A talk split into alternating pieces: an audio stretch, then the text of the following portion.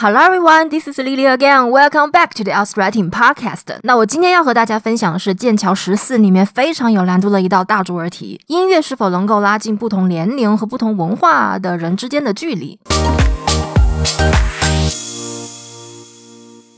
题目是：Some people say that music is a good way of bringing people of different cultures and ages together. Do you agree or disagree? 那我们还是先来讲怎么改写题目里面的关键词，然后再来讲思路。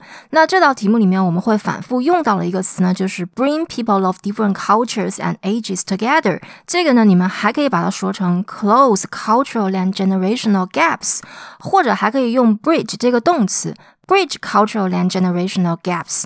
那我是这样改写题目的：It is argued that music is a good tool for closing cultural and generational gaps。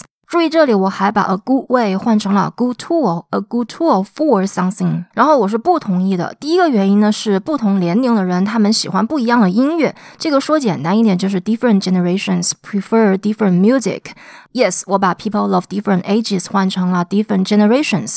或者你们还可以用 musical preferences，音乐喜好。People grow up in different eras, have different musical preferences。这就是我的中心句。然后后面呢，我就去解释不同年龄的人到底他们的音乐喜好是怎么个不一样。老一代的人呢，他们很容易和那些六十年代或者是七十年代发行的歌曲产生共鸣，因为这些歌曲呢，描绘了那个时代的一些独特的事情。你们还可以对这些独特的事情举一下例子，比如说爱国主义或是真爱。老一代的人呢，除了可以说 old people 以外，你们还可以用 baby boomers 这个词。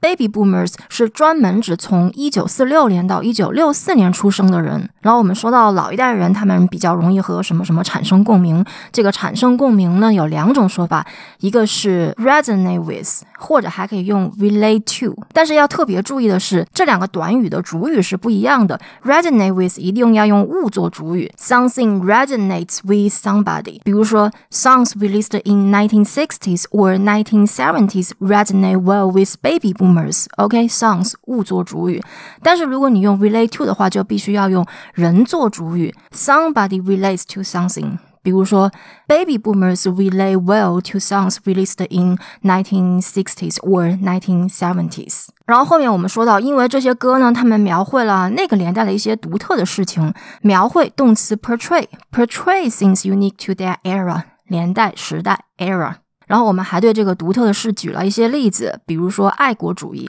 爱国主义是 patriotism。那老一代的人的音乐喜好描写完以后，我们再写年轻一代人的。年轻一代人相比之下呢，可能会发现啊，老年人喜欢这些歌过时了，老掉牙了。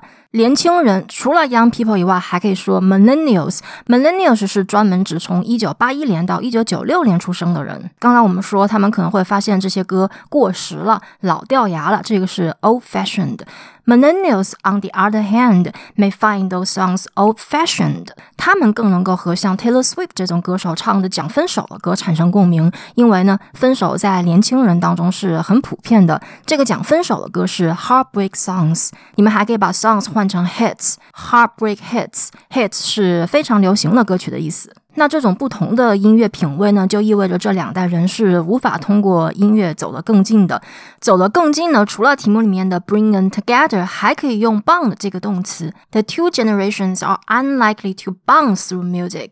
那这一段就写完了。那这一段呢，我们讨论是不同年龄的人。下面一段呢，我们就写不同文化之间的人为什么不可能通过音乐走得更近。因为呢，不同文化的人，他们的价值观是不一样的。价值观是 values 这个词，people from different cultures have different values。或者你还可以这样说，people from different cultures do not share the same values。还可以把 value 这个词做动词用，people from different cultures value different things。所以呢，他们有可能对一样的歌有不一样的理解。理解动词 interpret，they are likely to interpret the same song differently。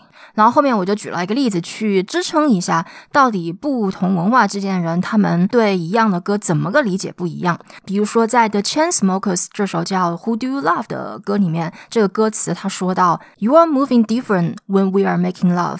这个在谁谁谁的某首歌里面，歌词说到英文可以说成 In the song Who Do You Love by the Chainsmokers。The lyrics contain the lie: You are moving different when we are making love." 那传统文化人可能会觉得这个歌词太露骨了，太不雅了。露骨 （explicit） 不雅 （disgraceful）。但是西方人呢，他们可能觉得写歌的人有自由通过音乐去表达自己在一段不忠诚的关系中的痛苦。Westerners may think the songwriter is free to express his pain in a disloyal relationship through music。这也就是说呢，这首歌其实是很有可能使他们变得对对方的文化非常不尊重的。不尊重可以说成 disrespectful of。